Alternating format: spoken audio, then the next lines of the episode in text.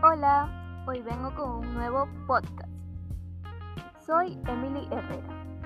Estudio en la unidad educativa particular Hermano Miguel. Estoy en primero de bachillerato paralelo D. Hoy vengo con un nuevo micro relato titulado Un enamorado perdido. Todo comenzó cuando una chica entró al colegio. Ella era muy popular, que todas las quedaban bien. Ella se enamoró del chico gordito de la clase.